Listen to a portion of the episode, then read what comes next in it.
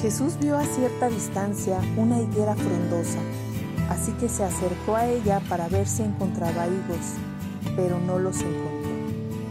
Aparentemente la abundancia de las hojas eran solamente una imagen. El follaje era un formalismo ceremonial. Por esa razón, Jesús dijo, que nadie jamás vuelva a comer de tu fruto. Amigos y amigas, bienvenidos a encontrar nuevamente perlas de fe en Marcos 11. Estamos muy contentos de que nos estés acompañando. Esperamos que disfrutes tanto como nosotras de este escudriñar de la Biblia. Bienvenidos.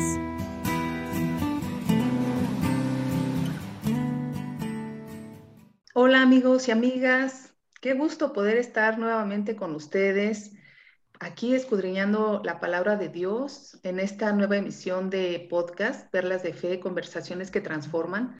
Pues ya saben que estamos Eren, Ale y una servidora Karen, escudriñando la preciosa palabra de Dios, pues muy animadas. Seguimos aún en, pandemia, estamos ahora en el mes de julio, casi terminando el mes, gracias a Dios todavía guardaditas, todavía cuidándonos mucho, porque pues ya saben que este virus no se quiere ir, pero muy animadas, muy animadas de tener la esperanza de que ya la mayoría de los países ha llegado la vacuna. Chicas, ¿cómo están ustedes?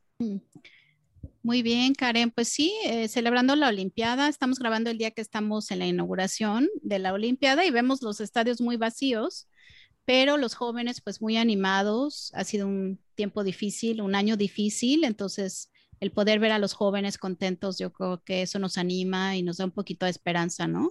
Para lo que va a venir. Así es. Pero contenta de estar aquí. Eh, sí, pues este, yo sigo en México todavía, ya este, haciendo planes para regresar a Canadá. Muy bien, muy, muy feliz de haber eh, pasado aquí ya dos meses en México visitando Mérida, Chiapas, Acapulco, Oaxaca, Puebla. wow. El tour, el tour de todo el país sale, buenísimo. Sí, bueno, ahorita, ahorita es para aprovechar, ¿no? Pero muy bien, muchas gracias. Feliz de estar de vuelta. Así es. Bueno, pues hoy quiero compartirles de Marcos 11, que cuando yo leí todo el capítulo me pareció que Jesús había tenido un mal día por los eventos que ocurren sin embargo, fíjense que después me di cuenta de algo y se los comento. El Evangelio se divide en tres partes importantes. La primera es la parte simbólica, donde Jesús maldice a la higuera por no tener fruto. La segunda es cuando vuelca las mesas y expresa no hagan de mi templo un mercado. Y en la tercera, los discípulos le dicen, mira Jesús, la higuera que maldijiste se ha secado. Todos parecen eventos aislados, parecen resultado de un mal día de Jesús.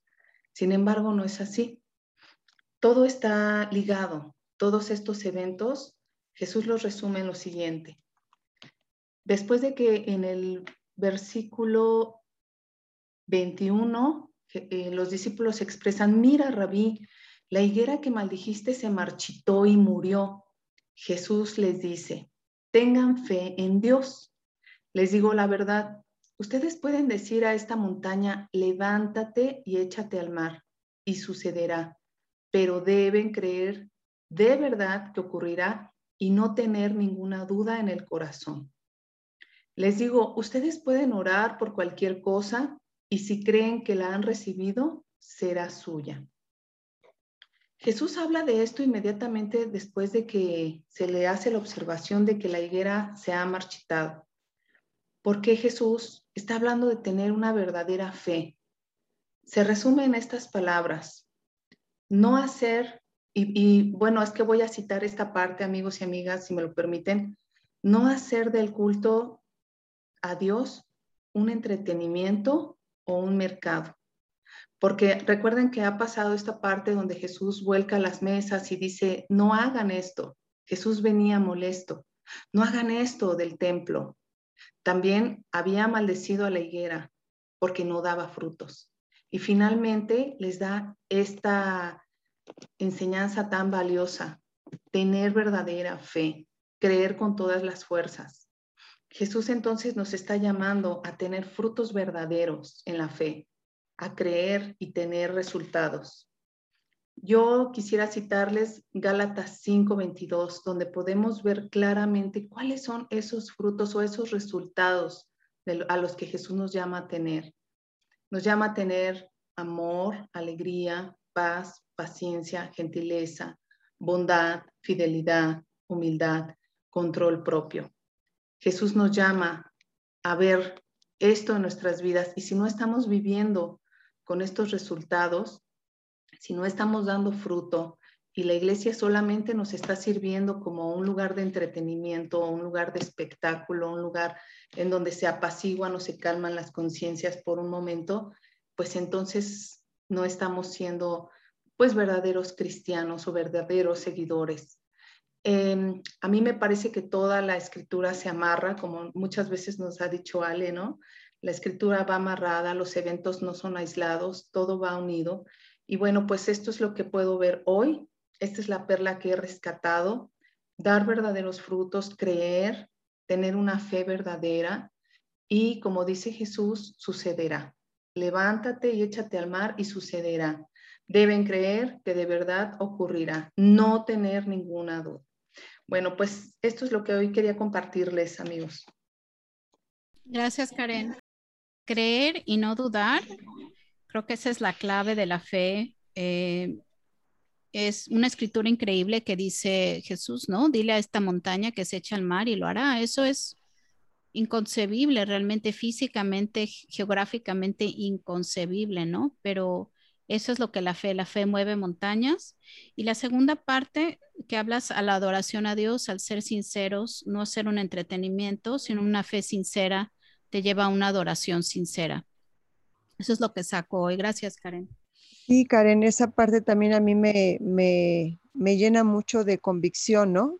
Que no quiere Dios ah, acciones, sino lo que Él quiere tener es esa fe sincera, ¿no? Es también lo que me, me llamó mucho la atención. Muchísimas gracias, Karen, por tu comentario.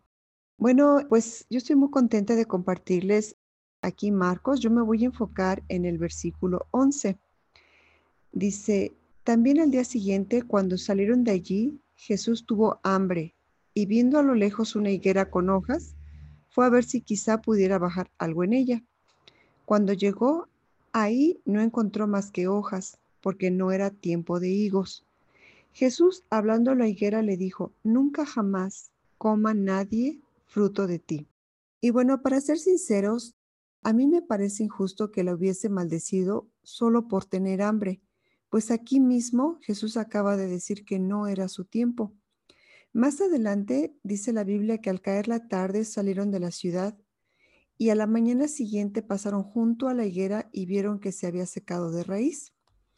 Pedro, acordándose, le dijo a Jesús, Rabí, mira, se ha secado la higuera que maldijiste. Pues quiero compartirles que yo me puse a investigar porque no estaba nada contenta con lo que hizo Jesús, para ser sincera y me encontré con un estudio de ciertos aspectos importantes de la relación que hay entre las hojas y el fruto de la higuera. Les comento que en Palestina, cuando llega la primavera y aparecen las primeras hojas de las higueras, estas vienen acompañadas por unos pequeños nódulos o botones comestibles. Y si estos pequeños botones no aparecen en este tiempo, ¿qué creen? Pues esto indica que el árbol, a pesar de tener hojas, es estéril y no producirá frutos. Por lo tanto, Jesús tenía toda la razón para pensar que podría encontrar estos pequeños botones comestibles. Hay, algún, hay un dato muy importante acerca de la higuera. Esta es un símbolo de Israel. En Oseas 9 dice que como uvas en el desierto hallé a Israel, como la fruta temprana de la higuera en su principio vi a sus padres. Más adelantito, en Primera de Reyes 4:25 dice, y Judá e Israel vivían seguros, cada uno debajo de su parra y debajo de su higuera, desde Dan hasta Berseba, todos los días de Salomón. Pues lo que yo veo aquí es casi como si la higuera fuera un barómetro de la salud de la, de la nación, quitada como castigo y floreciente en tiempos de restauración. También lo podemos ver en el Nuevo Testamento, Jesús usando la higuera simbólicamente. En primer lugar, en el llamado de Natanael, que estaba sentado bajo una higuera, Era como un verdadero israelita. Es así que la higuera era un símbolo de Israel. Muchas hojas, pero sin frutos. Todos aquellos rituales que perfectamente estaban organizados se llevaban a cabo en el templo. Lo que Jesús está mostrando aquí es que era superficial. Promete mucho fruto, pero no da nada. Así es que la, abundancia de las hojas no había logrado evitar que la maldad fuera vista desde el cielo. Israel, como todos sabemos, había sido escogido para recibir y transmitir la verdad de Dios en medio de un mundo de paganos e idólatras, pero también se había olvidado de su misión. Y quiero compartirles que algo que me llama mucho la atención es que veo aquí eh, que Israel se ve entregado al orgullo espiritual y el formalismo ceremonial. Esto muestra la abundancia de su follaje, pero carecían del fruto de la fe y del amor. Por último, quiero compartirles en Romanos 11:25, dice, hermanos, quiero que entiendan este misterio para que no se vuelvan presuntuosos. Parte de Israel se ha endurecido y así permanecerá hasta que haya entrado la ciudad de los gentiles. La nación judía confiaba en sus obras y también en su religión, pero no en Dios. Pues este es mi comentario, espero que les haya servido de algo. A mí me pareció muy interesante, especialmente la presunción eh, en el caso del ejemplo del árbol con, que tenía mucho follaje. Pues no sé qué piensan ustedes, Karen, eh, Eren. Sí, Ale, a mí también me pareció muy interesante lo que comentas, el cómo, es cierto, yo creo que pensaba yo lo mismo que tú, eh, como que Jesús había sido de alguna manera injusto, ¿no? Al juzgar a la higuera cuando no era tiempo de higos. ¿Verdad que sí? sí.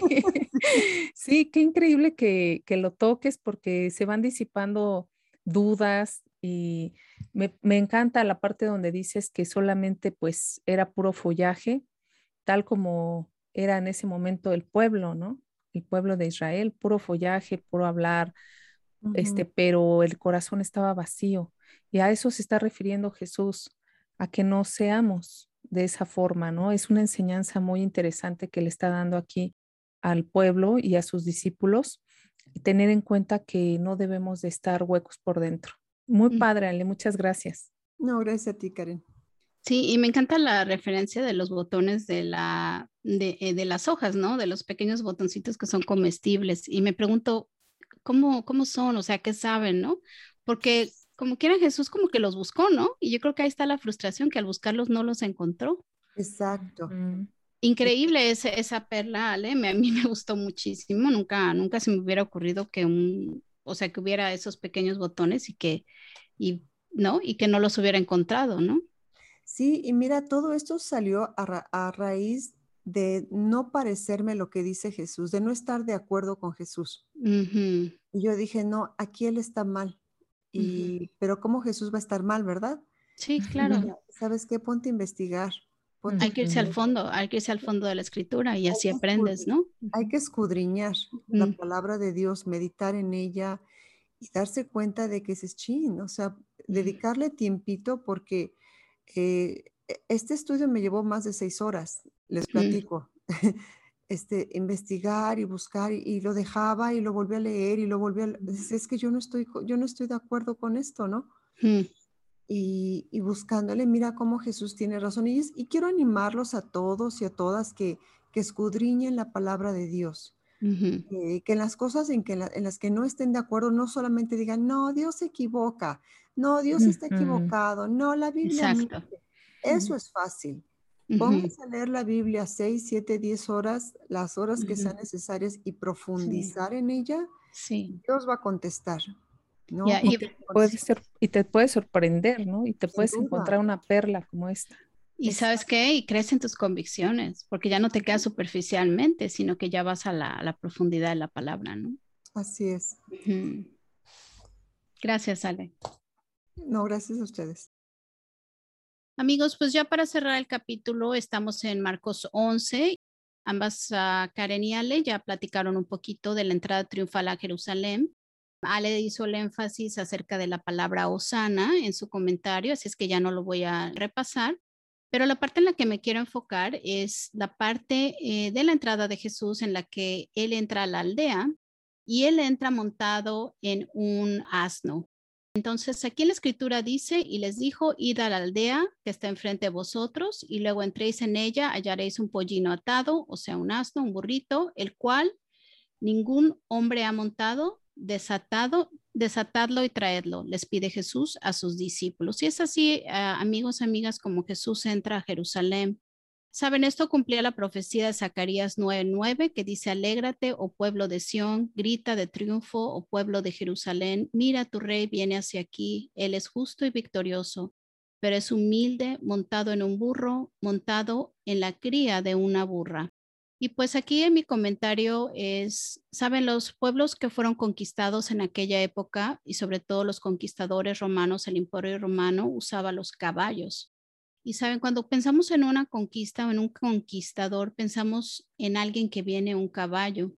Los jinetes de combate eran la fuerza secundaria a la infantería. En la estrategia del imperio romano es que la infantería estaba al centro y la caballería se encontraba en las orillas, como una táctica de guerra, ¿no? Hay un cuadro que me gustó muchísimo, que es de Nicolás Possum, que se llama La conquista de, Jerusalén ah, por el emperador Tito. Y en este cuadro vemos muy descriptivamente un gran caballo eh, blanco en medio de un centro de batalla. El caballo pues sobresale de todo este cuadro en esta gran batalla dentro de Jerusalén. Pues esto me hizo llevar y a pensar un poquito en, en este hecho de que Jesús entra en un asno, ¿no? Y dice eh, aquí en la escritura que él específicamente pide este asno y con esto cumple esta escritura que leímos. ¿Cuál es la calidad de un asno? Es pacífico, amigable, noble, ágil, es fuerte.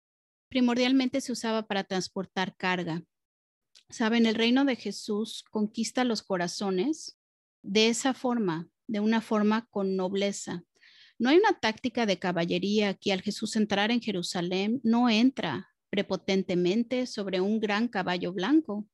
Él no entra sobresaliendo sobre un campo de batalla y tomando a la fuerza las cosas materiales y físicas que eran valuadas por los imperios de, aquella época. Su imperio es un imperio de gentileza, un imperio de humildad, un imperio de fuerza, pero también ah, vulnerable, ¿no? Como es montar en un asno. Dice la escritura, acuérdense que miren y ve a tu rey. Él es justo y él es victorioso. El hecho de que Jesús haya entrado en este asno no significa que haya entrado derrotado. Al contrario, él venía en una gran victoria sobre los corazones de la humanidad. Y aquí en el centro de esta procesión escuchamos, alaben a Dios y bendito sea el que viene en el nombre del Señor. En el año 2021 de COVID, creo que debemos decir estas palabras también. Bendito sea el que viene en el nombre del Señor y a nuestro Señor Jesús, incluso en estas batallas en las que vivimos día con día, Él entra victorioso hacia nosotros. Y este comentario era el que yo quería dejarlos en, esta mañana. Muchas gracias, Seren. Muy bonito tu comentario. Este me habla mucho acerca de, del amor de Cristo, ¿no? De su carácter, de su nobleza, de su humildad. Y bueno, a mí me ha quedado muy claro que Jesús es todo un caballero. Sí. ¿no? es un conquistador, ¿no? es un conquistador, es un caballero, es alguien que respeta, que sabe pelear, que, sabe, que, va a ganar, que, ha ganado, que ha ganado. Ya, que ha ganado ya la victoria. Y eso mismo, yo creo que el saber que él ya ha ganado no tiene necesidad, ¿no? De demostrar nada, porque la victoria ya está, ¿no? Él ya nos dio la salvación. Amén. Muchas gracias, Eren. Gracias, Eren. Pues mira, nuevamente vuelvo a ver cómo el ministerio de Jesús es totalmente al revés de muchas veces las enseñanzas humanas. Y veo aquí, ¿no? Dices tú, es un ministerio, un imperio de gentileza, humildad, de todas las, lo que puede definir a Jesús. Y nuevamente nos da esta lección que vayamos ¿no? con esta bandera, pero una bandera distinta, una bandera diferente. A lo mejor parecía una locura, a lo mejor pienso Jesús se debió haber visto hasta gracioso, ¿no? Porque él era muy alto, Él era grande, era fuerte, fornido, y esto era una cría apenas. Sí. Era pequeño. Pero toda esta locura, si tú la traduces tal como lo comentaste, ¿no? Toda esta locura es una enseñanza de su ministerio, de lo, en lo que de verdad debemos de poner énfasis. Qué interesante, Eren. Sí.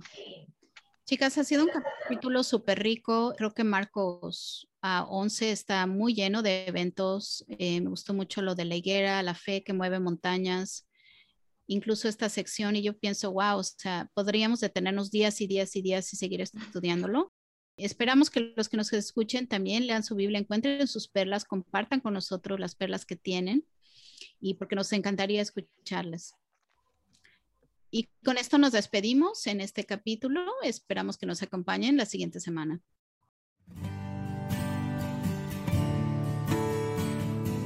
Hemos concluido un capítulo más, aprendiendo y disfrutando de la palabra de Dios. Marcos 11 nos ha dejado un gran sabor de boca, pero sobre todo muchísimo aprendizaje. Esperamos que nos acompañes en el siguiente capítulo en donde iremos descubriendo nuevas perlas de fe. Hasta la próxima.